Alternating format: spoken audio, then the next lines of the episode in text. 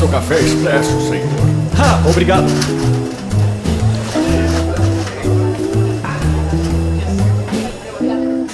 Café com Games. Ergam suas garrafas de café e empurre seus joysticks. Está começando mais um Café com Games. Essa semana, entrevista! Aê, caralho! É nóis, Brasil! É, sou o seu host, Heriberto Stolano, e essa semana eu tô aqui com a presença de Kiliano Lopes e Renan Cardoso para poder entrevistar o Hernani da Turtle Juice. Diz oi aí pra galera. Opa! E aí, belezinha? Esse é um novo formato de podcast que a gente está entrando, que é pós-mortem, digamos assim, como os desenvolvedores geralmente falam. A gente vai falar do jogo que já saiu, produzido pela Turtle Juice, que é o Fluffy Horde. Para quem ainda não, não conhece, já tem o link no, na postagem desse podcast. Já é sucesso de vendas. E a gente vai falar um pouco sobre o jogo, sobre o processo de produção, criação, conversar com o desenvolvedor sobre a, a criação dele. Beleza? Então, Hernani, se apresente aí pra galera de onde você é, o que, que você faz e o que, que te levou a virar developer de games. Legal. Primeiro, obrigado pelo convite. Eu sou publicitário formado desde 2008, 2007. 2007. Acho que me formei em 2007. E eu sempre gostei de jogo, né? Sempre, sempre, sempre. Desde muito novinho,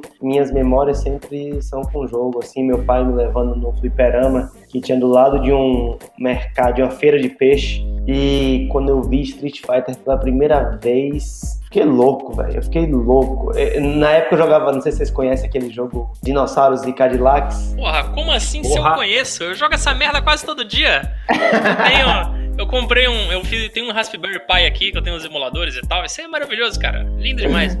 Mágico, né? Eu nunca tinha dinheiro pra poder comprar ficha, mas eu voltava da escola a pé e tinha um boteco que tinha Cadillac Dinossauros. Eu parava pra ver a galera jogando.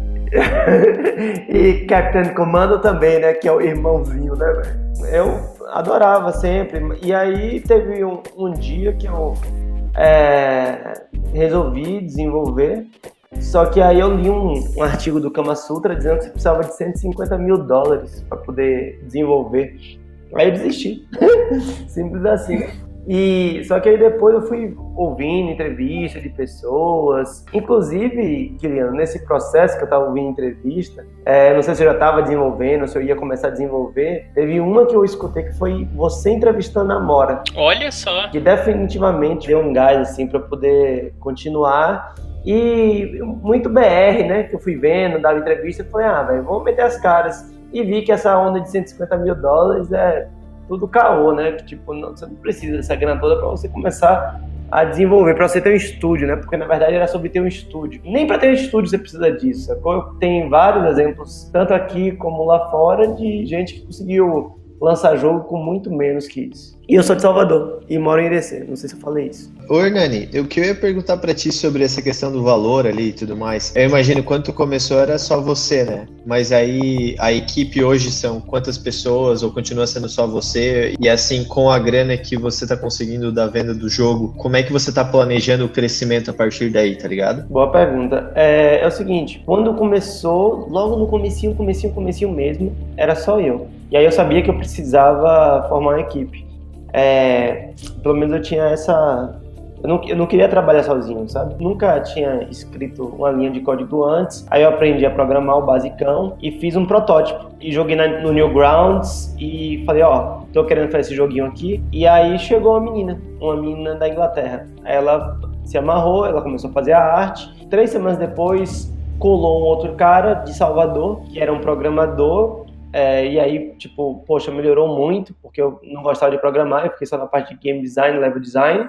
E, tipo, uns três, quatro meses depois, um cara, baseado nas imagens que ele estava vendo do jogo, né, no Twitter, nas redes sociais, ele criou um fangame do jogo que a gente estava fazendo ainda loucura, né? Esse cara, ele morava na, em Londres também na época, só que ele é sírio e ele mora na Ucrânia atualmente, que é nosso programador até hoje. Aí, o que aconteceu foi que a partir daí só cresceu o número de pessoas da equipe. Aí depois é, entrou músico, que, é, que inclusive é o mesmo músico que fez a trilha sonora de Akane, que são dos pessoal dos parceiros lá da Ludic, que é Glauber. Aí entrou o cara que faz as vozes também, que é o Will, que é o inglês. Tem mais gente, velho. Tem mais gente. Eu sempre acabo esquecendo. Não, porra, como é que eu esqueci disso? Dangas, que foi o level designer, que fez, sei lá, 30. Não, que 30. Eu acho que ele deve ter feito uns 50, 60% das fases tem a mão dele. E bem, cresceu muito. Só que aí depois é que a gente lançou, é, nunca foi pessoal contratado, era sempre pela empreita, sabe? Então, por exemplo, a gente está fazendo um jogo novo agora e esse jogo novo já é uma outra equipe. É remanescente mesmo, só tem um, que é o, o cara do level designer, mas agora eu já mobilizei uma outra equipe, programador já é um outro cara. Assim, a gente ainda tá trabalhando em Fluffy Rod porque a gente tá fazendo porte pro Switch. Então, Baixar, que é o cara, o Sírio que fez o, a programação de Fluffy Rod, a gente ainda tem reuniões, tempos em tempos. É, sobre essa ideia da empresa crescer. Isso é uma coisa é meio, meio relativa, né? Tipo, eu não, eu não sei direito o que é uma empresa crescer. Tipo assim, ah, é, é tipo ter 50 funcionários na folha de pagamento. Eu não, não quero isso para mim, não. Eu, eu, quero uma parada. Eu, eu quero fazer jogo, velho. Eu quero. É, é isso que eu quero. Eu quero fazer jogo e esse, esse ano eu quero lançar quatro jogos. Não sei se eu vou conseguir, mas eu sei que é uma meta audaciosa, mas é isso. É, talvez esse seja um crescimento, né? Porque ano passado eu só lancei um e esse ano eu vou lançar quatro. Já engatando no, no que o Renan falou sobre o crescimento da empresa, né? Porque antes existia essa cláusula, essa, essa barreira para poder se publicar jogos que era da publisher. Né, que assim, a publisher é quem pegava o seu jogo pagava o parte do desenvolvimento antes do, do seu projeto e, e, elas é que abriam as portas para publicar nas plataformas, te coloca, antigamente elas que te colocava até mesmo dentro do Steam. Aí hoje que meio que não existe mais. Você pode fazer de uma maneira independente. Inclusive tem uma, uma palestra dos caras da Devolver Digital que eles falam: ah tá, já que agora a publisher não, não, não é mais essa, essa gatekeeper, como uma publisher pode te ajudar? Então ele comenta né, que a publisher faz a questão do marketing. Ela não é a pessoa que te encaminha para o Steam, mas ela é a pessoa que te ranqueia, é a pessoa que te guia. Ela não é simplesmente um porteiro e um financiador. Então, como que vocês lidam com essa parte do, do marketing do, do, do Fluffy Horde, da, das parcerias e até do gerenciamento das pessoas, né? Que essas pessoas trabalharam em um, em um time. Como se vocês têm uma, uma, uma, um sistema de remuneração ou como que a galera é, é recompensada pela parada? Mas são meio que são duas perguntas em uma.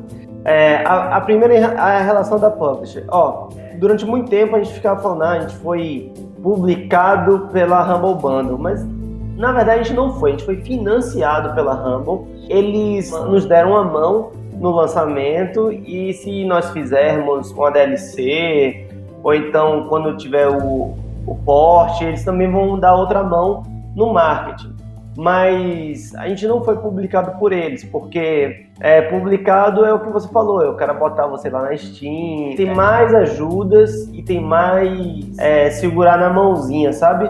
Tipo, tanto que quando eu conversava com meus colegas desenvolvedores, falando assim, e aí, velho, é, como é que tá essa relação com a Humble Bundle tal? Os caras te enchem muito saco, é, é um papo diário, é semanal.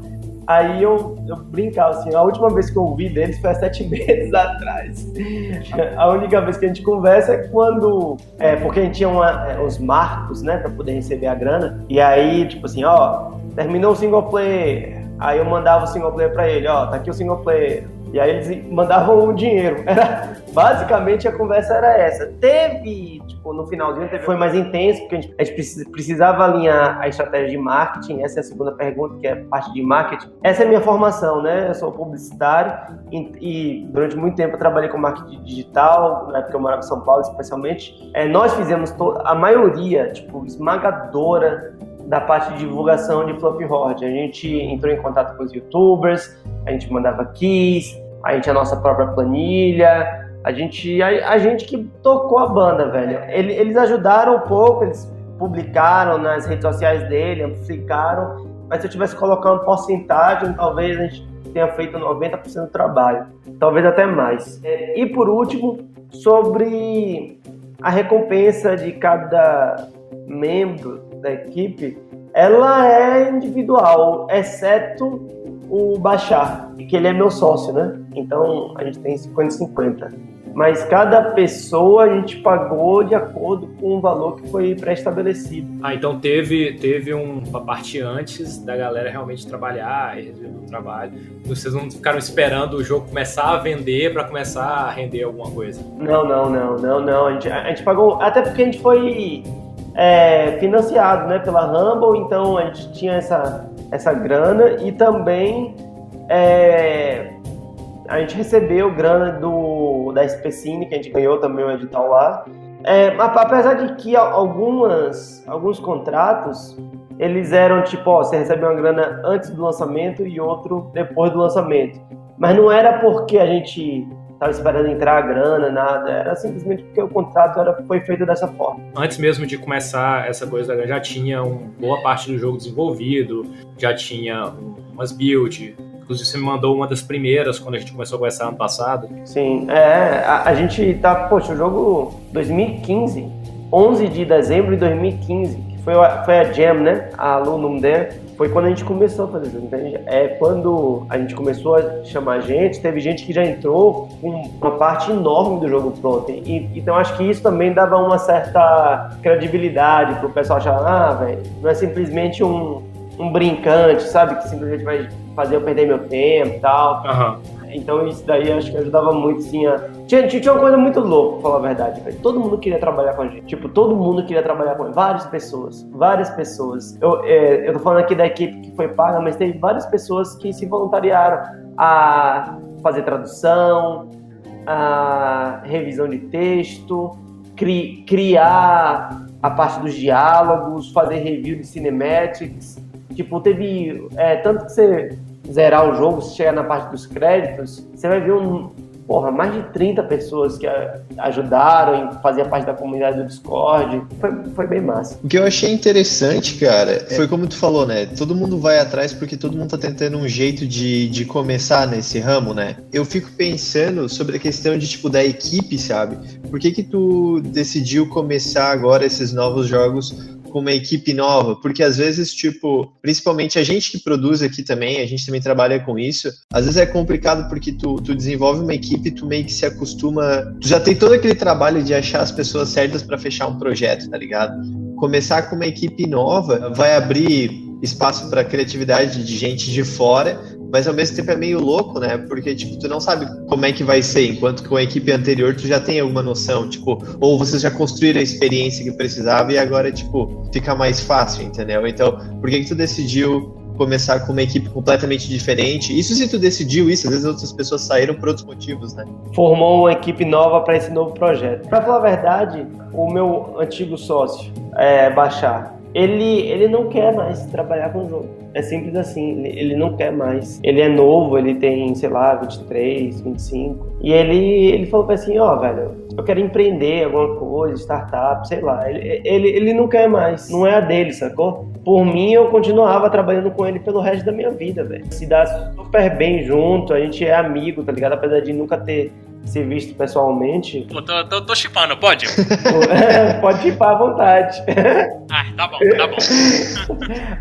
é engraçado que durante o desenvolvimento a gente falava assim, é, ó, véio, acho que nesses últimos oito meses pré-lançamento eu devo ter te visto todos os meses mais do que eu vejo minha esposa e você tá na Ucrânia. E, tipo, era. Meu Deus, olha a fanfic! Olha a fanfic!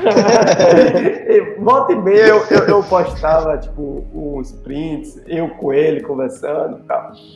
Pois bem, é, eu queria muito continuar trabalhando com ele, só que ele não, não quer mais. E assim, sobre o resto da, da galera, eu já contactei algumas pessoas, mas só que o, o novo jogo, ele tá tomando rumo ainda, sabe? Tipo, rumo de estética. A gente só tá, tipo, tudo no cru agora, vendo só o, o gameplay, só curtindo o gameplay. E aí, uma vez que a gente, porra, bater um martelo aqui agora, tipo, já o gameplay, o core já tá ultra redondo.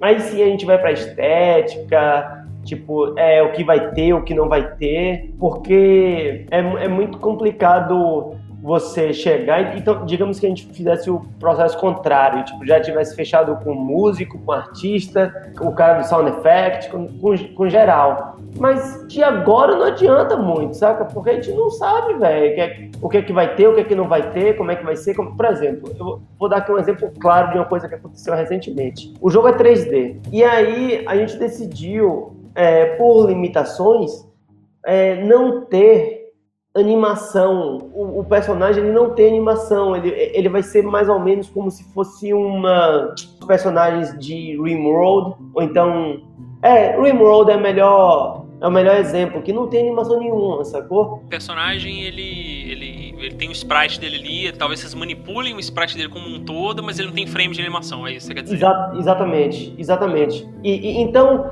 olha que pica que a gente ia se meter se a gente tivesse contratado um animador. Tipo, três semanas depois a gente fala assim, ô oh, meu amigão, você está fora da fazenda, tá ligado? Tipo.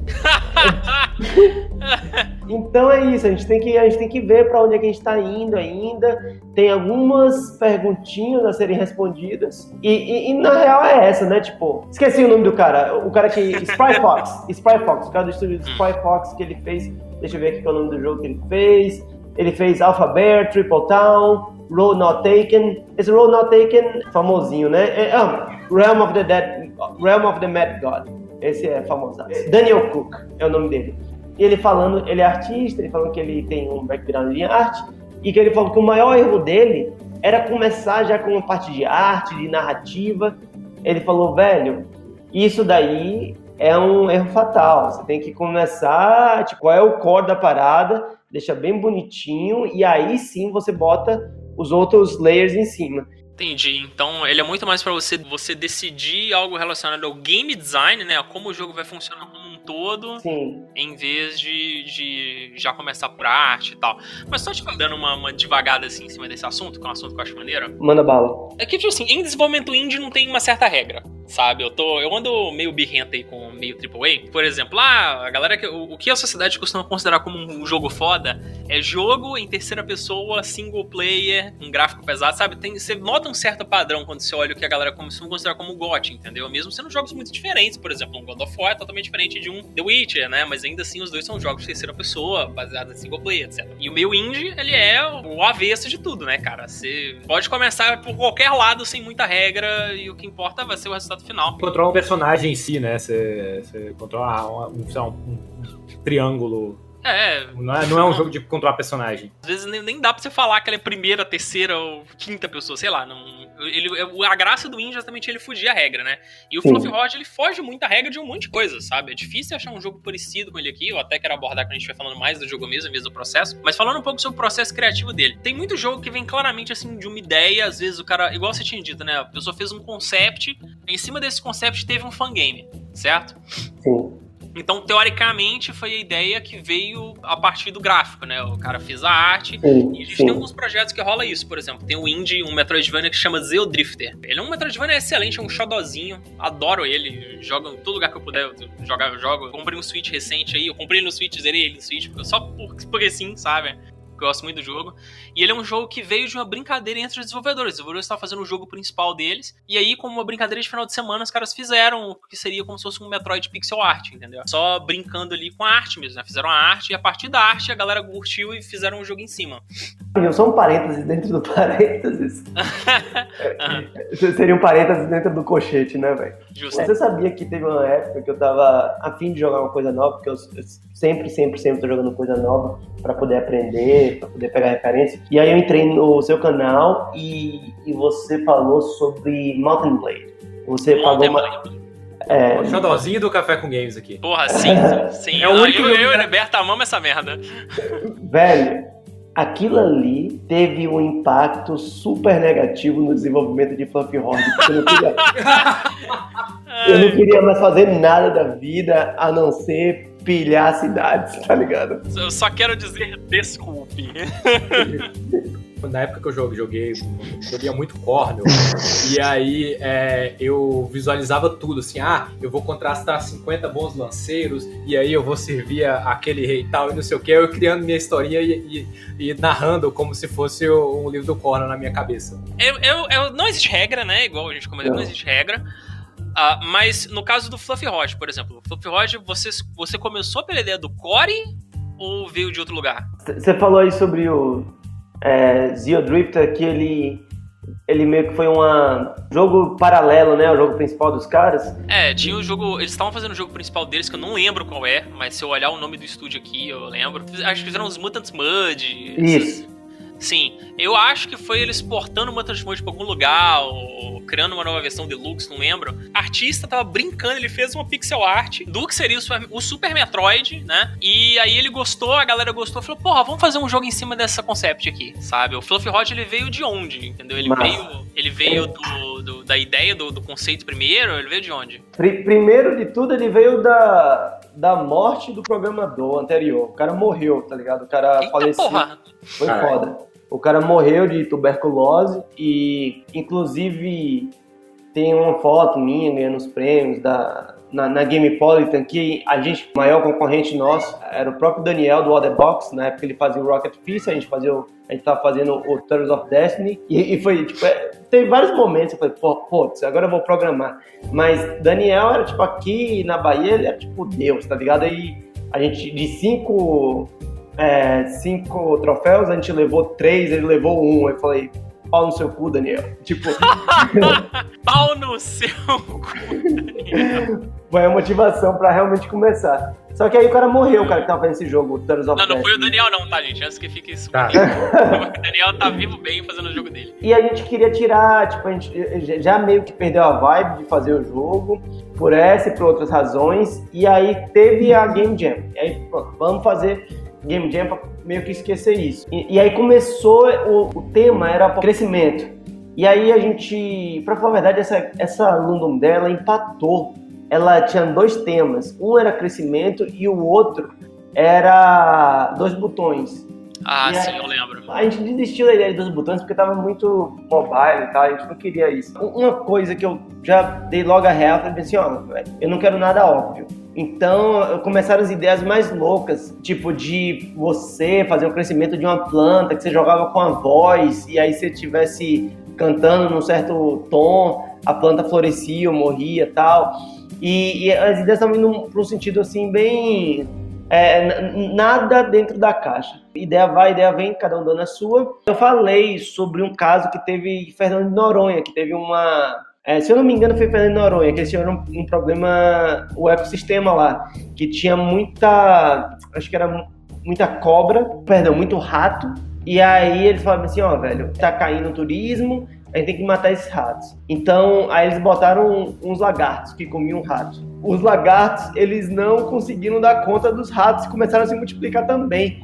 E falou, caralho, mano, e agora, velho? Não, agora a gente vai botar, tem um tipo de cobra que mata esse tipo de lagarto, tá ligado? Meu Deus, que bomba relógio. Foi comentado disso no, no, no, Nerdcast agora, nesse final de ano, que tem um trecho da ilha de Fernando de Noronha que tem uma, um, umas é, cobras lá que estão entre as mais venenosas do mundo. Deve, deve ter sido essa onda aí. Falou, massa, tem coisa aí, tipo crescimento populacional.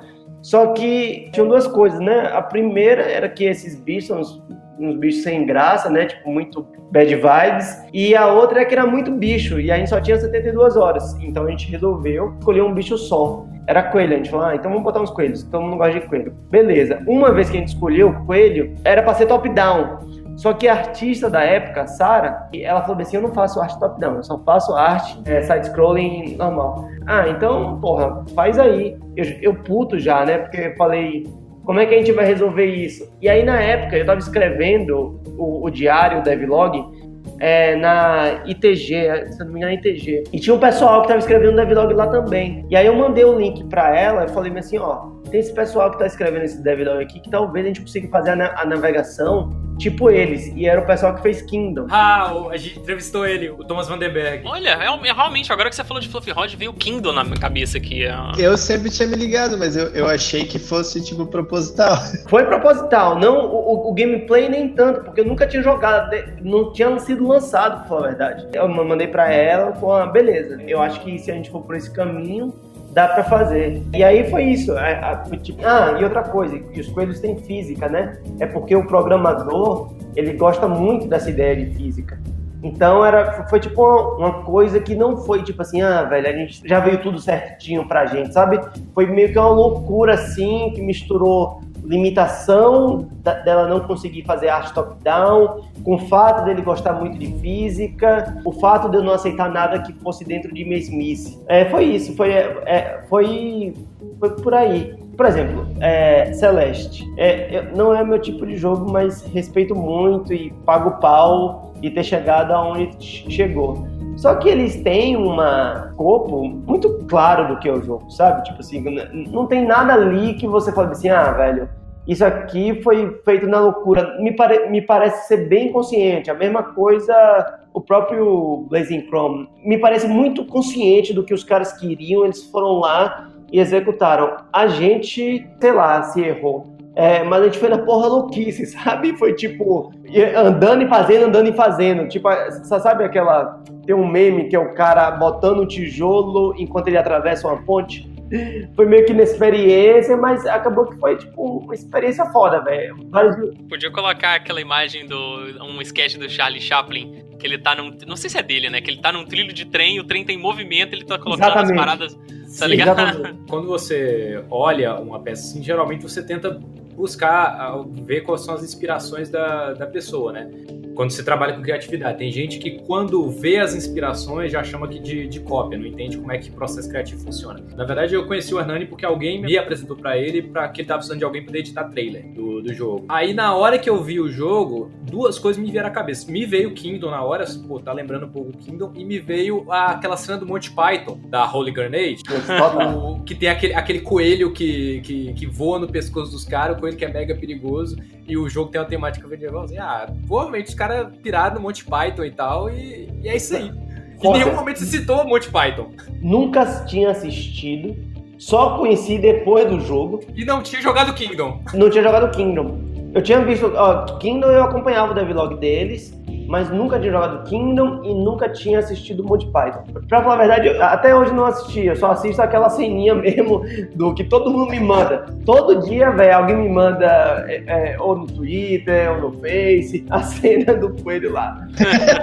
mas quando eu fui jogar Kingdom, eu fui jogar com medo, porque eu tava com muito receio de ser, tipo, é muito igual, sabe? Pra, pra minha surpresa, tipo, assim, positiva e negativa. Não tem nada a ver. Você é, joga. Tipo assim, eu só, eu só pensei depois que você falou aí, mas é, é uma analogia, é uma comparação muito bem distante, assim, sabe? Sim, só a navegação que lembra um pouco, mas ainda assim é diferente, porque a, a é. navegação de Kingdom, a câmera dele tá travada no cavalo e no nosso caso você pode navegar livremente. É, outra coisa também é que o, o, Kingdom ele é uma fase só e é sempre centrado num, num ponto central de defesa. Isso. O Rod ele não repete, cada fase é completamente diferente. Fase que tem que defender, fase que tem que atacar. A parte negativa é que Kingdom deve ter feito atualmente algo em torno de, sei lá, 5, 6 milhões de dólares e a gente não fez isso. Mas essa é a parte ruim, mas a parte eu, fiquei super feliz quando eu joguei. Falei, ah, graças a Deus, não tem nada a ver. Tipo, uma coisa que ninguém pode chegar e falar assim, ah, velho, isso aqui é nada mais do, é um, do que um reskin de, de, Kingdom. Não tem nada a ver. Tem um negócio que eu acho interessante sobre esses jogos. Principalmente, eu só de jogar eu, eu tinha uma noção. Eu vim cru pra cá, eu não sabia que tinha sido desenvolvido durante uma jam. Mas tem um negócio que eu gosto bastante sobre esse tipo de jogo, que é assim, começa com um conceito básico e aí depois vocês vão expandindo baseado nas mecânicas iniciais até assim, o ponto de ruptura, tá ligado? Até a hora que, tipo, alguns desenvolvedores têm mania de pegar, tipo, ah, legal, você entendeu essa mecânica, então vamos passar pra próxima. Mas esse jogo, esse jogo não, uhum. entendeu? Tipo, vai ficando cada vez mais complexo, mas ainda assim é o mesmo vai construindo em cima de uma ideia simples, sabe? E eu, eu acho que tem algo muito especial sobre jogos que são produzidos em gems por causa disso. Sim, ah, sim. Uma coisa que, um parênteses que eu colocar é quando o Hernani falou que pessoas entraram querendo fazer o jogo, na hora que eu vejo, e a gente até já começou sobre isso, sobre o seu método de desenvolvimento, que é meio que assim, você faz a fase, deixa ela o mais redonda possível, as mecânicas principais do jogo, e a partir do que você conhece, dá para você pensar assim, pô, eu conheço mecânicas desse jogo, eu consigo editar uma fase dele, consigo, se ele tivesse um editor de, se ele tiver um editor de mapa, eu consigo editor, eh, editar um desafio dele jogando dentro das regras dele. Cara, isso que você comentou é interessante, que eu tô jogando Wargrove agora. É um jogo que lançou, ele é um tático muito parecido com, com Advance Wars. Da brasileira, né, Luciana, né, que fez arte? Isso. Inclusive, eu quero Ele muito é conversar com brasileiro? a designer do, do Wargrove é BR. É, inclusive, é um dos pontos altos do jogo. Puta merda, que Ah, eu fantástico. te mandei o link essa semana. Assim, nova, eu acho que o seu artigo do Rock Paper Shotgun sobre esse jogo parece Advance War. Sim, sim. Eu tô jogando ele aqui. Tem, tem alguns prós, tem alguns contras aí que me, quase me fez quebrar o Switch no colo, mas tudo bem.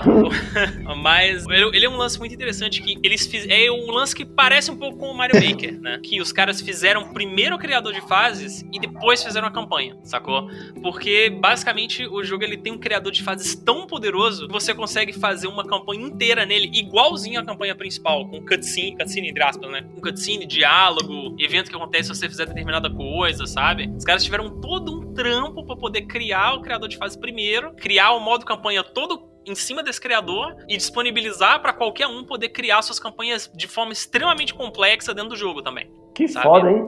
É muito foda. E, cara, eu acho que isso exige um nível de maturidade tão surreal em desenvolvimento de games, entendeu? Isso tem que ser muito organizado, cara. Você conseguir fazer, sabe, um criador de fase que vai ficar disponível pra todo mundo depois. Crossplay, sabe? Eu posso fazer minha fase no PC e quem tá no Switch pode jogar e vice-versa. Compartilhamento da internet. Todo esse Paranauê funcionando bem, bonitinho. E o modo campanha todo feito no criador, cara. Você tem que ser muito bichão pra conseguir fazer isso. Tem, tem que ser muito organizado. Eu acho que esse que é o nome certo. É outro rolê, assim, que é radicalmente diferente e, obviamente, afeta muito no decorrer do jogo, né? Porque eu, eu sou mega fã de Jam, de, exatamente por causa disso aí que você falou, né? Do jogo que cresce mais. Não quero puxar muito saco, né? Mais de um jeito natural, talvez, sem tanto planejamento e, e acontecendo. Eu, eu vou te dar alguns exemplos. Não sei, é, me fala aí, mais ou menos, se algum de vocês passou do primeiro chefão de Fluffy Roger. Eu passei do primeiro naquela build que você me mandou lá em, em acho que agosto do ano passado. Eu não, não consigo me lembrar. Mas no segundo mundo, na metade do segundo mundo,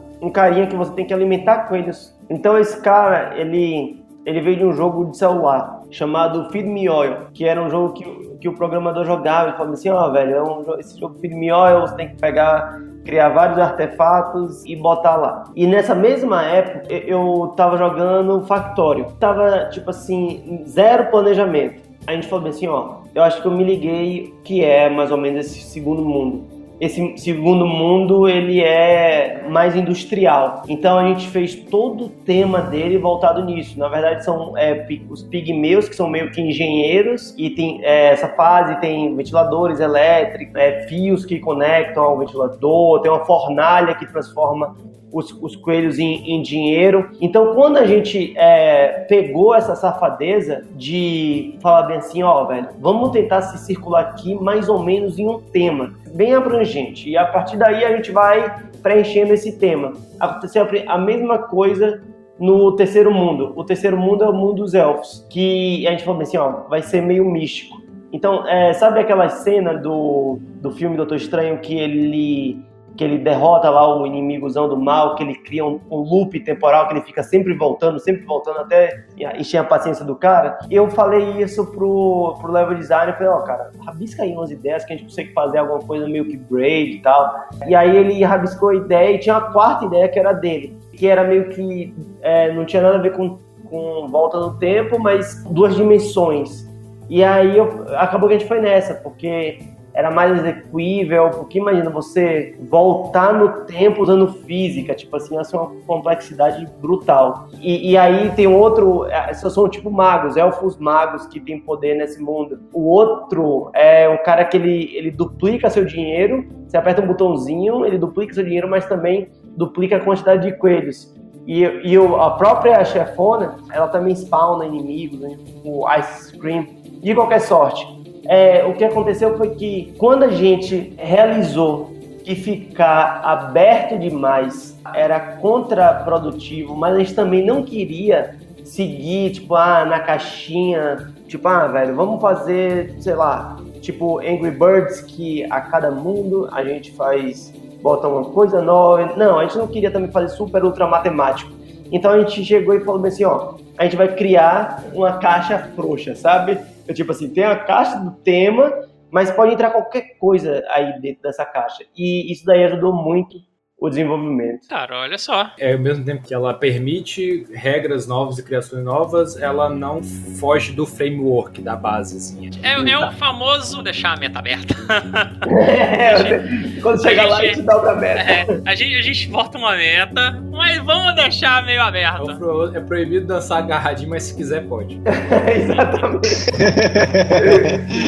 Veio uma pergunta que eu tinha re- reservado já desde o início do programa e você meio que respondeu ela. Você comentou que muito- muitas das pessoas que entraram pra equipe são inglesas. E eu ia perguntar justamente disso do jogo. Ele tem um humor inglês. Porque, assim, eu pensei, pô, o jogo desenvolvido por um brasileiro. O Saulo Camarote, por exemplo, que a gente entrevistou aqui, ele tava conversando com ele outro dia. O primeiro, o primeiro Knights of Pen and Paper foi muito baseado em piada brasileira. Tem magia que dá stun. Em vez de a gente falar nocautear, fala stun não mago. Então tem muita piada relacionada a Lost in Translation, muita piada brasileira. Quando o jogo foi lá pra fora, a galera meio que não entendeu.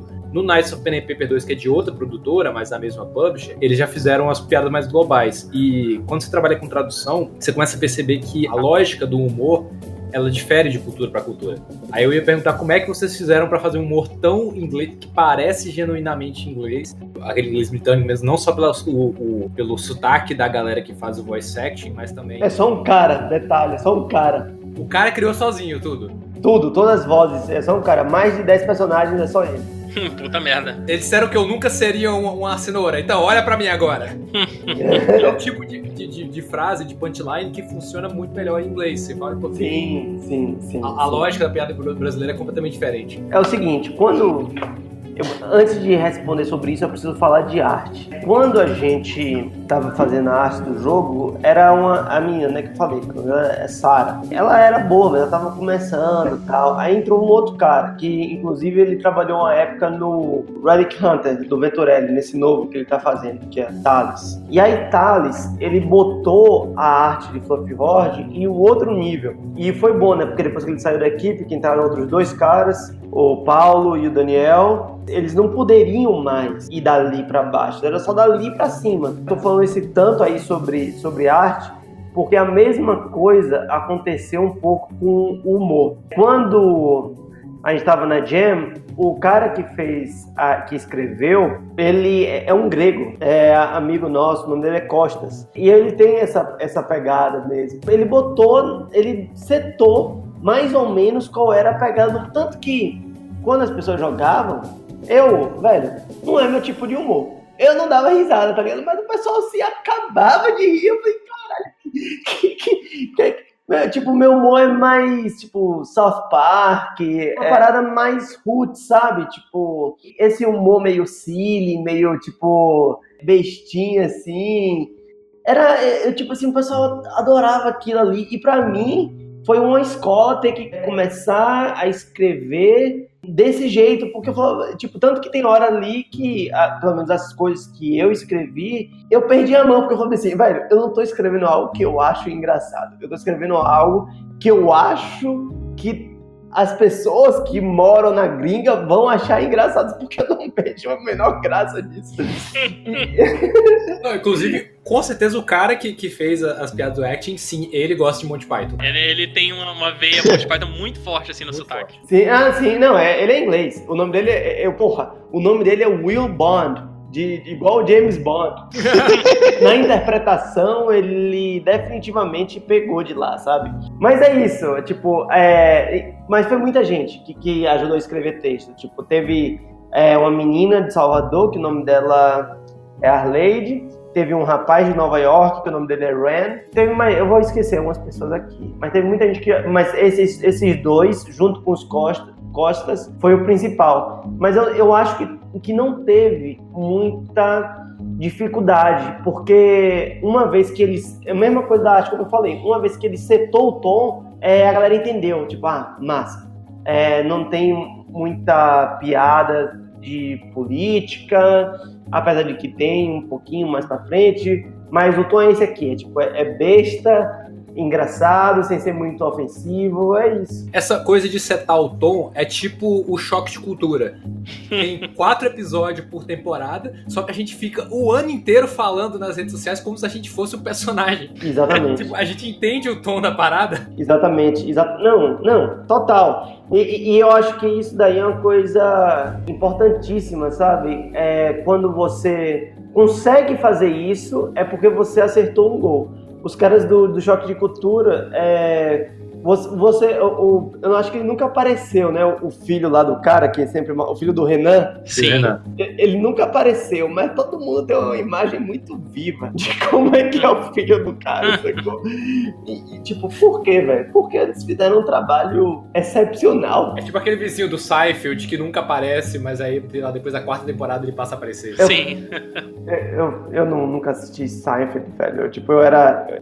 Eu não sei o que era. Eu, eu tive um bloqueio com Seinfeld. Eu assisti umas, umas entrevistas dele que ele foi muito arrogante e eu nunca Não, eu também nunca vi Seinfeld não, mas de tanto ouvir as pessoas falando de referência e tal, eu já sei... Não, eu, eu, eu já vi Seinfeld, é do caralho. É? é? felizmente eu não conheço a pessoa do Seinfeld, então eu posso continuar gostando do seriado e não me contem é. nada sobre ele, por favor, eu quero continuar gostando. Eu esses bloqueios, bloqueios também, eu, quando a pessoa não, não vê alguma coisa que as pessoas consideram tipo, meio que obrigatório, eu chamo de desvio de caráter, por exemplo. Eu tenho esse desvio de caráter.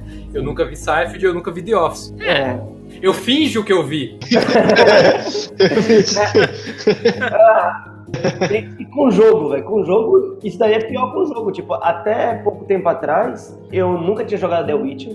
Eu nunca tinha jogado God of War. God of War eu joguei 15 minutos. Porra, tinham mais três. Dark Souls. Dark Souls eu baixei recentemente. Joguei também, tipo, 20 minutos, 30 minutos. N não entrei na onda do jogo, não não entrei, tem vários, vários desses. Você é uma pessoa menos ansiosa e mais feliz por causa disso. é, tipo, só mudando o papel e vocês, quais clássicos vocês não jogaram? Então, The Witcher eu arreguei no meio, tipo assim, 40 horas de jogo. Eu tô chegando na metade. Minha vida não comporta The Witcher 3, cara. Ele ainda tá aqui instalado, bonitinho. Quem sabe. Não, mas você dia... jogou, mas você, mas você jogou, Ah, é verdade. É, eu joguei. Não, Cara, não, por exemplo, RPGs em geral, tipo Final Fantasy. Ah, Nossa, eu, eu, cargo, tipo, muito fortemente, cara. Coisa muito japa, persona, essas paradas assim, eu, eu passo putz, muito fácil, sabe? Muito fácil. O é, jogo exclusivo de console também, God of War, putz, joguei um pouquinho ali quando alugava PlayStation e foda-se, grandemente. Pior, engraçado, porque tem alguns, tem alguns desses jogos que eu, que eu jogo fortemente, mas quando eu sinto que. Eu, mas ultimamente, de uns anos pra cá, quando eu tô vendo que o jogo não respeita o meu tempo, é... começa a, a, desistir. No caso do Witcher, o Witcher eu tenho, eu tenho três runs nele, uma delas que é a mais longa, de 300 horas, mas eu, eu vejo assim, é igual se assistir uma série. Eu jogo uma quest de, de, de caçar monstro por vez, por dia, e vou seguindo. Ele fica um ano instalado no meu, meu computador. E às vezes, quando eu jogo um desses jogos que, de, de mundo aberto, o que, que eu faço? Eu tenho uma, uma regra para não perder tempo. Tipo, ah, eu pego, sei lá, três quests e já faço tudo de uma vez para ir tudo numa viagem só. Mas ultimamente tá me cansando isso. A indústria poeta fazendo jogos que não respeitam o nosso tempo. É, do meu lado, o que eu ia comentar é que, tipo assim, tem vários jogos que eu já não joguei, mas, mas o que eu vejo mais parecido com isso é do lado literário, sabe? Porque eu sou escritor também, né? Então, tipo, alguns grupos que eu participo, os caras chegam assim, tipo, ah, porque eu tô tentando ler O Senhor dos Anéis e aí eu não sei por onde que eu começo. E eu sempre falo pro cara, velho, assiste o filme, esquece esse livro, cara, porque, tipo... Cara, nossa, mas isso deve soar falo. tão ofensivo no meio. Tipo, o cara é escritor, não lê o livro não, vê o filme. É. Eu falo, cara, vê o filme, velho. Não, porque é, é como o Heriberto falou, tá ligado? Principalmente no caso do, do Senhor dos Anéis, eram daqueles livros que era utilizado para vestibular e para tipo provas de literatura, sabe? Porque ele, ele é meio que importante no marco histórico, assim, mas a história se tu vai ler o livro mesmo, meu, sim, uma enrolação do caralho, sabe? Tipo, o Tolkien demora meia hora só explicando como é que é a grama do lugar, sabe? E aí todo, Todo mundo tem um nome esquisito em élfico também, tu não consegue seguir a história. Tipo, eu já tentei ler o, o Senhor dos Anéis, acho que umas, cara, sem sacanagem, umas seis vezes, assim, ó. E eu é, desisti. Eu Mesma meu, coisa aqui. Em um né? mês, dois meses de leitura, porque é, é, insuportável, cara. Mas é porque, tipo, eu acho que assim, ó, pra quem gosta, é massa pra caramba. E, e é isso que é o problema dessa mídia, sabe? Porque a galera toma. A galera fica se moendo por causa de umas coisas, tipo, cara, não, não funcionou comigo. A, a não vai funcionar comigo. Tipo, não preciso, não preciso entregar meu crachazinho de escritor, sabe, de volta. Eu não preciso. Tipo, é, é, que nem o crachazinho de gamer. É, é a carteirinha gamer, entendeu? A tua carteirinha não vai vencer, sabe? Porque tu não gosta de Dark Souls, tá ligado? Digo mais, Dark Souls seria um jogo muito melhor se ele fosse menos filha da puta com o jogador. Ele não é difícil, ele é filho da puta. Mas se você não jogou Link to the Past, você perde sua carteirinha gamer. Sinto lhe dizer, se alguém aqui não jogou. Ó, joguei e larguei no meio porque não gostei. Caralho, velho. Eu não tenho console da Nintendo, então. Que é, é, pior do que não ter jogado. Eu joguei o Link Between Worlds, que é a sequência dele no 3DS, achei maravilhoso. Quase chorei jogando aquela merda, é lindo. Mas o original do Super Nintendo foi numa época que eu tava jogando jogo retrô, né? Que eu, que eu arrumei um, um Raspberry Pi aí e tal. Uhum. E eu zerei o Super Metroid. Porra, o Super Metroid envelheceu bem pra caralho, assim. Mal Link to the Past, chega a hora. Nunca joguei. Ah, ele envelheceu mais, melhor do que o Link to the O Link to the Past chega a hora que ele fala, então, cara, o mundo tá aberto aí, você vai ter que andar por todo lugar e conversar com cada maldito NPC, entrar em cada fucking casa e conversar com cada fucking NPC pra você descobrir o que tem que fazer. É porque eu não tinha console da Nintendo, né, cara? Eu só fui comprar, o meu primeiro console da Nintendo foi o Wii U. Começou bem, começou bem. Eu jogava, só jogava Smash e Mario Kart. Aí depois eu joguei o Breath of the Wild lá, e foi massa, cara, tipo, eu gostei bastante. Só que daí depois eu vi que as críticas, tipo, a galera que gostava dos originais não curtiu, né? Eu falei, foda-se, ah. entendeu? Porque a vida é curta demais pra essas merdas. Tipo, ah, é. É. Não, pra quem, ó, pra quem gosta dos originais, tem o Link Between Worlds, que ele, é, que ele é um dos originais, ele segue exatamente a mesma linha, a mesma métrica, e tá lá e é fantástico. Ah, eu sei qual tá falando. Isso, que você entra na parede uhum. e tal. É aquele da pintura. Esse é né? Zelda classicão e é fantástico. Sim. O Breath of the Wild é uma pegada diferente, ainda é Zelda, mas é uma pegada diferente, ele uhum. desvirtua várias paradas do Zelda, sabe? Ah, você quer dungeon? Então, tem só quatro e tem outras, pe outras pequenas dungeons que vão rolar aí que são incríveis também. Ele não tem ferramentas novas, tipo, não tem hookshot, tipo assim, o que você pode fazer no início do jogo é o que você pode fazer no jogo inteiro. Um detalhe, é, já que a gente tá em Zelda, é, faltando duas semanas pro lançamento do jogo, o pessoal da Humble Bundle me manda uma mensagem dizendo que a gente ia ter que abortar o lançamento, que a gente vai ter que fazer alguma coisa, porque na arte promocional o nosso arqueiro estava muito parecido com o Link. Sério? Sério. Imagina. Quero fotos. Quero fotos. É, agora, tipo, olha aí, Quero olha. Fotos. Entra lá no site, fluffyhorde.com. Fluffyhorde. É, não. De depois eu mandei um e-mail pros caras enorme falando por que que é diferente. E acabou que foi. É, é um alfarqueiro, né? Não, não acho. Isso foi que nem aquela vez do, do The Last of Us, em que a guria aparecia muito com, a, com aquela atriz lá. A atriz, né? Não, não, pera aí. Uma coisa, você tem um personagem caricaturado, tipo o Link, que ele é tipo, ele é um elfo, velho. Foda-se. Não, é, é, é verdade. Não, ele não tem nada. Ele não tem uma cicatriz no rosto, não tem uma tatuagem, não tem nada que, que deixe ele diferente de outros elfos, sacou? Ele não é um arqueiro. Sabe, até onde eu sei. Você tá brincando com o estereótipo, porque assim, ah, pode ser o Link, pode ser o Robin Hood. Pode ser Legolas. É verdade. É um, é um traço que não tem nada a ver, né? É, né? Então, pessoal, se vocês quiserem mandar uma pergunta, sugestão, crítica, qualquer coisa para os próximos Café com Games. Crítica não. Crítica não? É, crítica não. A gente não gosta de crítica, não. crítica você manda direto pro e-mail da Liberta aí, eu não quero crítica, não. A pergunta da, pergunta da Paula Oliveira e da amiga dela Maria Tavares Fernandes. É, vocês trabalharam com o VR estrangeiro. Visorte, isso pode influenciar na aproximação do público com o jogo e fazendo só a gringo ou não faz diferença? É, que é similar ao que eu perguntei sobre o, o, o humor ter sido é, mais puxar pro lado britânico. Ah, tá, tá, tá, tá, tá, tá, tá. Porra, hum, total, total. Por exemplo, o meu sócio mesmo, Bachar, ele estudava na época em Londres, ele, apesar dele ser sírio, né? E aí te, tinha algumas coisas que era tipo assim, coisa que é de brasileiro rir, sacou? E eu falava para ele, ele falava assim, não, isso aqui você não pode colocar, velho. Se você colocar esse tipo de piada, você pode ter certeza certeza que vai dar treta, sacou? Então era era isso, tipo, tinha, tinha era muito tinha algumas limitações. Vou dar um exemplo aqui bacana. O cara da Raw Fury, um, um da publisher, quando a gente estava conversando, é, a gente, que é a mesma publisher de Kingdom, A gente conversou ao vivo com eles lá em, no Big Festival. É, ele chegou e falou bem assim: vem cá, esse, esse cara ele tem uma voz jamaicana, né? O xamã, o chefão. E aí eu falei: é. E, e quem faz ele, quem é? Eu falei: é o Will, o inglês. E ele é branco? Eu falei: é, ele é branco. É branco, loiro, do olho azul. Ele falou: isso pode dar merda.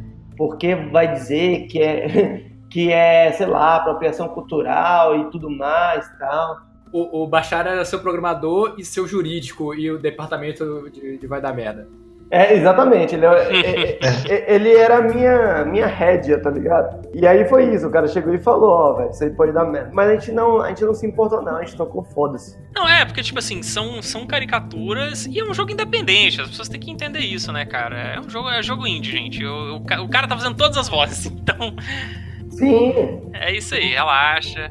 É, existe esse problema, mas não é essa situação. Situações diferentes. É, é assim, eu. eu te, pro meio, pro final do jogo, teve, teve algumas situações assim que aí eu falei assim, ó, cara, talvez a gente tinha medo que rolasse patrulha e tudo mais, politicamente correto. Não rolou, não rolou. Tipo, teve uma outra pessoa que falou assim, velho, isso aqui tá um pouco fora da linha e tal. Por exemplo, tem uma, tem uma hora que o cara tá atacando um, coelho lá, um dos chefões, que o coelho é, é, é, branco, sacou? Tipo, o coelho é branco, e aí ele fala bem assim, ah, é, esse, se você matar esse coelho, é, vai criar um portal, um vortex. E aí o, o general responde, mas é, vai criar um vortex porque ele é feito de magia negra. Aí o, o general responde, pô, mas o coelho é branco. tipo, no, no, contexto não tem racismo nenhum, é porque o general entendeu errado, sacou? Ele entendeu errado do, do que, é que ele tava falando. Ele, ele... Então, é, foi ótimo. Tipo, não. É, as, é, inclusive, quando eu assisto youtuber jogando, eu, eu sempre vou para as cinematics, que é a hora que eu vejo o pessoal dando risada tal. É, é bacana. Hoje em dia é difícil, né, velho? Hoje em dia aquela velha pergunta, né? Qual é o limite do humor? É, é complicado, velho. É complicado. E inclusive no, no novo jogo é, não vai ter tanta essa pegada de humor. Tipo, não por isso, mas porque é muito custoso, tipo, você fazer as coisas, validar, não vai ter voice acting também. A gente quer um jogo que ele seja mais, tipo, focado no gameplay porque o Fluffy Rod tinha muita coisa marginal, muita coisa periférica, né? É, cutscene, voice acting, coisa que os nossos colegas desenvolvedores falam, caralho, velho, muito conteúdo aqui, muita mecânica. Sim, é muita coisa mesmo. No meio indie você ter um, algo relacionado de voice acting é é complicado, né? Tanto que eu vou até puxar a sardinha de novo aqui pro Grove, que, que é um jogo que teve um cuidado, sacou? Tipo assim, ele tem um voice acting para alguns personagens, sabe? Não, não para todos os diálogos, claro. Mas ele tem voice acting para alguns personagens eles falam eventualmente algumas frases em específico, sacou? Mas você vê que é muito o suficiente pra, pra ficar de boa, assim. O Fluffy Roche tem voice acting pra caralho. Nossa senhora. Mas tem muito voice acting, é voice acting de atuação, de humor, sabe? Não é só grito, é frase, é texto, sabe? Porra, parabéns, isso é muito complicado. Valeu, valeu. O Fluffy Roach tem mais, tem mais linhas de diálogo do que o Zelda do Breath of the Wild. verdade. Na verdade, eu acho que ele tem mais do que todos os Zeldas juntos. Foi massa, assim, porque a gente teve uma hora que eu. que quando eu senti que a gente pegou o jeito, sabe? Que já tinha galerinha que tava ajudando e tal, tipo, tudo é, sabe quando vocês. Não sei se vocês já fizeram monografia, mas que no começo é aquele chatice do caralho. Mas tem uma hora que você pega o ritmo, você senta e você escreve, sei lá, um capítulo inteiro da monografia. Então foi, foi meio assim, tem uma hora que a gente, porra, entendemos aqui. Tipo, já, já meio que sabemos como é que é. E aí tinha um, um, cara novo, um personagem novo, a gente escrevia logo 20 linhas, passava um pro outro, o outro cortava, já mandava pro artista fazer, o artista não, o ator fazer. Ele fazia e, e adiantava. Um detalhe sobre isso. Esse jogo não, não era para ter voice acting. Tá aí mais uma coisa daquele lá do Charlie Chaplin que você tava falando, de fazer os trilhos enquanto vai. Só que o outro jogo, ele era para ser meio que uma pegada meio Thomas Was Alone. E aí o cara morreu, a gente foi fazer Fluffy Horde. E o, e o, e o ator, ele ficou a ver navios, né? Tipo, puta que pariu, e agora? Aí eu simplesmente falei com ele, falei, ô oh, velho, cola aí, vai, a gente tá fazendo a jam e tudo mais. E aí ficou maravilhoso, sacou? Não era, era pra ser um. O outro jogo era meio introspectivo, para você refletir sobre sua vida tal. E encaixou perfeitamente, velho. Foi, foi ótimo, tipo, geral gosta. Uma coisa que eu noto é que assim, as fases em, levam em, elas são incentivadas a você terminar elas em menos de um minuto. Então são, são fases de minuto. E isso é uma característica muito recorrente de jogo mobile. É, eu vejo nos tipos de jo jogos que, que, eu, que eu jogo, assim, os jogos mobile que mais fazem sucesso em geral são os da Supercell, porque você pega, abre o celular, download rapidinho, você já tá dentro da partida, a partida dura um minuto, depois você fecha, coloca dentro do bolso de novo, acabou. Tem pretensão de, de port para mobile? Total, porque é, o Switch a gente vai tentar, tentar, né? A, a gente não uhum. ainda acertado nisso, mas fazer ele 100% touch. É, tem, tem alguns exemplos de jogos que são assim, mas é, a gente não sabe. O que a gente está fazendo agora mesmo é fazer com que ele fique gostoso no touch, porque definitivamente é, o Switch. A gente já está conversando com a Nintendo, a Rumble Bundle já botou a gente em contato, mas ainda não é uma certeza, porque os caras podem falar assim: ó, oh, meu irmão, não vai rolar. A gente quer que você use o diacho do controle. Só que se for para usar o controle, é, eu, não, eu não sei. É, eu não sei não, eu tenho certeza que a experiência vai ficar meio bosta. A gente já tá aqui com a versão bem crua do, dele rodando no touch e é muito bom, velho. É muito bom. Isso é meio polêmico, porque tipo, eu acho que eles não vão deixar, cara. Porque eu, eu vejo jogadores mandando fazer refound, entendeu? E tipo assim, não, não, eu quero jogar no sofá e é isso aí, sabe? É polêmico isso, cara. Eu acho que a Nintendo não deixa isso não. Mamilos, mas tem, tem jogo que é 100% touch. Tipo, a gente tem dois. Quais são? Que não deixa usar teclado? Não deixa usar controle? É, porque, por exemplo, o Darkest Dungeon, ele, você pode jogar ele todo pelo touch, se você quiser. Mas ele joga no controle bonitinho também. Mas isso, desde a época do PC, ele é jogável com mouse ou com controle? Ah, não vou conseguir encontrar, porque é uma parede de conversa com meu sócio. Mas bem, é, é, é isso, a gente, a, gente, a gente não sabe, a gente não sabe. É, o que a gente sabe é, vende muito bem, os colegas que, tem um colega especialmente brasileiro, não vou citar o nome dele, é, que vendeu, o jogo dele foi mal na Steam, deve ter vendido, deve ter vendido não, ele me falou exatamente os números. Vendeu menos de mil cópias e no Switch ele vendeu 70 mil cópias. É um lance. É, é, um lance estranho essa parada, na real. É, é, difícil, porque, tipo assim, tem muita gente que defende o lançamento simultâneo, sabe? Eu nunca lancei nenhum jogo na Steam comercialmente, ou nem em nenhum outro lugar. Mas o que eu acho, observando, é que eu não, lança, não faria um lançamento simultâneo. Eu acho muito arriscado. Você tem que lidar com muita coisa ao mesmo tempo. E quando você tem lançamentos separados, você meio que vai dando esses pequenos revivals, assim, entendeu? Sim, total. Eu tô há um ano assistindo, assim, direto palestras de desenvolvedor é, da Game Developers Conference, tanto independente quanto o cara que trabalha na indústria AAA, e os, todos falam que o segredo comercial é fazer separado, não, não faz simultâneo. Quero ver se você lança em outra plataforma, você, por exemplo, você lançou primeiro no Steam, foi o caso do pessoal do Hollow Knight, você lançou primeiro no Steam, Aí vendeu um pouquinho lá, aí lançou no PlayStation 4. Aí vende, aumenta as vendas no Steam. Aí lança pro Xbox One, aumenta as vendas no Steam. Lança pro Switch, vende mais no Steam. É, a galera volta a falar do jogo, né? Inclusive, e eu acho muito complicado gerenciar também esse, esse lançamento simultâneo, porque você faz compromisso com uma porrada de empresa, e se você tiver que dar para trás ou alguma coisa, você tem que falar com todas. Então, foi o que aconteceu com Galaxy of Pen and Paper, né? Que é esse jogo maravilhoso só que ele, eu peguei ele um pouco antes do lançamento e eu pude ver algumas builds com informações muito importantes aparecendo tipo um dia antes do lançamento, sabe? Tipo assim, eu tava jogando o game, é, sei lá, joguei o primeiro capítulo, beleza, tranquilo. Segundo capítulo, beleza. A hora que eu fui pro terceiro capítulo, apareceu um texto, tipo, pum, terceiro capítulo, sabe? Como se fosse uma apresentação de, de Star Wars, né? Eles até brincam um pouco com isso. Aí eu falei, peraí, mas não tinha isso no primeiro e no segundo capítulo. Ah, foi porque atualizou. Eles colocaram essa apresentação entre capítulos no meio do, do de, de, quando eu tava jogando, já faltando só um dia antes do lançamento. E o jogo saiu mega bugado, sabe? Eu tive que falar isso até no meu review. Eu falei, ó, o jogo ele tá com alguns bugs, mas dependendo de quando você estiver vendo esse vídeo, isso não vai ser mais um problema, né? Porque eles vão corrigir essas paradas. E o jogo, ele tá com os reviews. Deixa eu até ver a nota aqui no Steam que eu fiquei. Ah, nem não vai abrir, não. Galaxy of Pen and Paper. ele ficou com os reviews um pouco negativos no Steam, cara. Quer ver? Estão aqui, estão ligeiramente positivas. Estão agora, mas quando lançou, elas estavam tipo na média, entendeu? Porque a galera dava nota negativa por causa de bug. E é, e você lidar com isso para um lançamento simultâneo, você tem que saber muito bem o que está fazendo, sabe? É, é, complicado, é complicado. Não, não é algo que eu, igual eu disse, eu não vou dar pitaco comercial, porque eu nunca lancei, não tenho experiência nenhuma nisso. Igual o Heriberto disse, né? São coisas que a gente observa da galera comentar e tal. E é um problema que eu não recomendo para nenhum desenvolvedor independente ter, cara. A gente vê bastante disso daí. Recentemente, com não sei se vocês jogaram. Moonlighter, vocês jogaram? Ah, esse Moonlighter tá na minha lista de, dese de desejos, tá? Desculpa, continue, velho. Ele tem um, uma coisa que foi o seguinte: ele lançou na Steam, aí demorou um tempinho para poder lançar no Switch.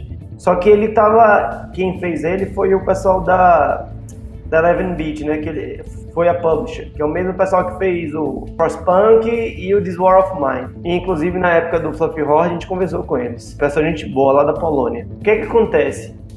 De todos os caras que a gente conversou, esse pessoal da Eleven Beach, pelo menos para mim, pareceu ser os serem mais safos de saber exatamente o que, é que eles estavam fazendo. É, é, porra, é a equipe de The Witcher, né? Os caras saíram do The Witcher e, e foram fazer é, o Eleven Beach. E, então os caras, eles, eles não estão fazendo besteira. E eu fiquei pensando, tipo, por que é que eles não fizeram tudo simultaneamente, como vocês estão falando? Todos esses pontos que vocês levantaram é, extrema, são extremamente relevantes, como reavivar essa questão é, financeira, mas eu acho que tem um, um, ponto que ele é muito brutal, que foi isso que o Kiliano falou. Você pode usar o, a Steam meio, meio, não totalmente, para errar, velho você tem aí seis meses, três meses para errar, para poder responder a galera, ó, velho, no terceiro boss o texto tá diferente, tal, tal, tal, tal, tal, tal. Depois que ele fica lisinho na Steam, você, você porta. Eu acho que esse foi o pensamento do pessoal da, é, da Eleven Beat para poder demorar uns quatro meses, quatro meses e meio para poder lançar para o Switch. Essa seria a minha aposta. É, além dos outros pontos que você falar, vocês falaram. Saquei. Eu gostaria, só, só falando rapidão aqui, só pra não perder o fio da meada do Moonlighter, eu gostaria muito que eles tivessem corrigido o final mais anticlimático da história dos jogos, que é o Moonlighter. Só, só dizendo isso, só, só jogar no ar aqui. não, mas, mas uh, falando sobre isso, outra, outra benefício de tu usar a Spin como meio que o, o lugar onde tu vai fazer o teu beta ou teu early access, ou o que for, na verdade, é que agora, com a alteração das análises, né? Porque antigamente a análise que tu tinha era o somatório de todas, mas agora a Steam coloca a análise recente em destaque. Então, digamos assim, que que você foi lá e você fez um update que resolveu o final bosta do jogo. É, eles colocam as avaliações dos últimos 30 dias, se melhorou, já vai aparecer como muito positiva, entendeu? No Moonlighter é um desses casos em que, tipo, tem 3 mil avaliações aqui. Se tu for ver o resultado de todas, vai para ligeiramente positiva, 77%. Mas se tu olhar dos últimos 30 dias, eles acabaram de botar um New Game Plus e uns updates que já tá como muito positivos, entendeu? É uma coisa que, porra, pode fuder as vendas, né? Porque você, não sei se vocês sabem, mas é, tem uma escadinha. Não sei nem se estou falando besteira aqui, é tipo, é. Talvez seja lenda urbana isso, mas eu não acho que seja. Você lançou o seu jogo. Se o seu jogo é, ficar bem nas próximas, acho que são 5 horas, 10 horas, você entra naquele lá New and Trending. Aí, se o seu jogo ficar muito bem, é, você entra lá naquele, é, naquele carrossel, naquele slider do topo. Então, digamos que você lança seu jogo e ele tá meio bosta, é, você não entra nenhum nem outro. Então, tipo, você poderia ter uma chance de estar tá num patamar de estar tá vendendo 200 jogos é, assim que você inicia, e aí dali o, o Steam já te botou numa posição melhor e você vai para, sei lá, 1.200, aí, é, tipo, em, em, questão de horas. Você não entrando ali, é, não quer dizer que vai ser um fracasso, mas se seu jogo receber muita. Digamos que o jogo entrou na Steam, nas primeiras 24 horas você recebeu 10 reviews e 8 delas são negativas, isso é, é, é que nem você ser um bebezinho e alguém pegar e cortar o seu dedão do pé, sacou, velho? É, tipo, se eu, se eu perder meu dedo do pé agora é ruim, mas pra um bebezinho perder o dedão do pé, velho. Essa analogia foi. Vamos fechar com essa analogia. Vamos acabar. Vamos, a gente vai terminar na bad esse podcast com essa analogia. Vamos, vamos piorar ainda. Imagina se você for um filhote de cachorro. e, e, o cara que tá fazendo parto é, é eu... trabalha no Carrefour, né, velho? A gente tá aqui entrevistando um cara que fez um jogo que, que você mata coelhos. Quer coisa mais fofa que coelho? Sim, filhote de cachorro. Nossa, velho, Jesus amado.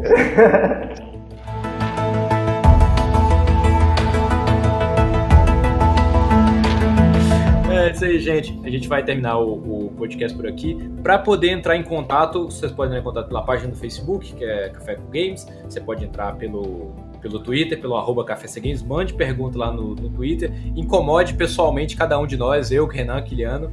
É, você pode participar do nosso grupo do Facebook para poder entrar em contato, mandar mensagem, comprar cópias do Fluffy Horde. É, manda o site aí. Você pode entrar no fluffyhorde.com se você for estudante, né, e, e quiser conversar comigo, não, não, necessariamente ser fã do jogo, eu adoro conversar, adoro ajudar. Pode me encontrar no Face também, Hernani Rocha. É, nem sei, ah, eu tô no computadorzinho aqui, todo velho, compacto. É isso. Eu obrigado, pessoal, pela oportunidade. Ah, e outra coisa, tem esse jogo novo que eu tô fazendo, que é um FPS roguelike. Não, para, para, para, para. O que, que eu vou fazer com essa eleição agora? O que, que eu vou fazer? Pensa, pensa em Isaac barra Mana Spark somado com Minecraft, o visual de Minecraft. Como assim, cara? Roguelike, qual é o nome? Quero fotos, agora. Projeto NK. Isso não vai estar no Google. Quero fotos. Manda, manda pra mim isso aí. Quero é, ver esse rolê, Por hora cara. a gente tá chamando de Projeto NK. Ah, ah, meu Deus, ai. melhor ainda, melhor que fotos. Eu tô falando agora, eu quero. Se você gosta do gênero, fala com a gente que a gente tá precisando de gente pra testar, pra Fechou então, já tem um. Então daqui a duas semanas a gente já vai estar com uma build bem redondinha, já está com os itens, a gente só está é, criando mais salas e essa semana a gente vai criar a parte de embaralhar as salas. E é isso aí, tá? Tipo, tá, tá bem foda. Eu, o jogo só tem um mês de desenvolvimento, mas eu acho que vai chegar chegando, hein? Se a gente conseguir desenvolver bastante, a gente vai tentar entrar aí no, no Big. É, é, um jogo curto, ele é inspirado aí no, nos jogos do no desenvolvimento do Walter, que é do Bermosh, que é fazer jogo curtinho. Tipo, essa, esse foi o meu maior erro de, de todos os tempos com o Fluffy Rod, que foi ter feito, demorou muito né, para ser feito, mas a, a gente quer terminar ele em quatro meses, cinco meses. Vamos ver se dá. Cara, é só mais uma coisa que é, era importante a gente falar, né, Heriberto? Que a gente tá aqui para entregar uma plataforma para qualquer outro criador de conteúdo, como o Hernani aí, que tá criando, desenvolvendo, compartilhando as experiências. Então, se vocês conhecem alguém também que quer financiar um projeto ou que está trabalhando num projeto, quer falar, fez jogo, não sei o quê, mesma coisa, manda um contato pra gente no Facebook. É seguinte, é, eu já, já conversei com, com várias pessoas, o pessoal perguntando, ah, por que vocês não fazem isso? Por que vocês não fazem aquilo? E tal. Então vamos lá. Café com Games é um podcast e o ideal de, de podcast é que tenha feed. Para você, você que usa seu agregador de feed do, do Android, você que usa seu agregador de feed de podcast do, do iPhone ou você que ouve no, no Spotify. A única forma da gente chegar no Spotify é ter algum uma, uma plataforma com o feed hospedando nossos áudios. E qualquer plataforma essa é o SoundCloud. Como que a gente faz para upar o SoundCloud? Pagando. Por quê? A conta gratuita só permite 3 horas e nós temos lá todo o nosso histórico de 5 anos de podcast travado dentro do nosso conta do SoundCloud e a gente precisa fazer novos. A gente não vai mexer com, com Patreon ou com financiamento de coletivo por enquanto em breve a gente vai criar um clube de vantagem. No momento a gente está fazendo uma vaquinha para pagar o primeiro ano de SoundCloud. O que, que vocês vão fazer? Vocês vão pegar nas nossas páginas, então se você já tem uma conta no PicPay, vocês vão fazer uma contribuição de qualquer valor para o, o usuário Stolan, sou eu, E aí nós vamos pagar a primeira, o, a primeira anuidade do SoundCloud para poder colocar o Café com Games bonitinho no Spotify, no feed do, do, do podcast, para todo mundo poder ouvir, beleza? E ter um lugar. Mas a gente também vai colocar os podcasts em outras plataformas, como YouTube, dentro Facebook e tal, mas para poder ter o feed bonitinho vai ser no SoundCloud. Eu não queria que o pessoal achasse que a gente tá meio que pedindo resgate, tá ligado? Do, do podcast. Porque eu acho que. Não, mas falando sério, eu acho que assim. A gente tá com o podcast amarrado Eu aqui. fui o bebê. que É isso, você tá amarrado, tá aqui de, de amordaçado, ninguém vai ouvir, ninguém vai falar com ele, a não ser que vocês paguem o resgate. Então, pelo amor de Deus, gente, depositem seus dinheirinhos aí no bolso do SoundCloud e ajuda a gente com essa merda. É isso aí, pessoal. Até semana que vem e continue jogando.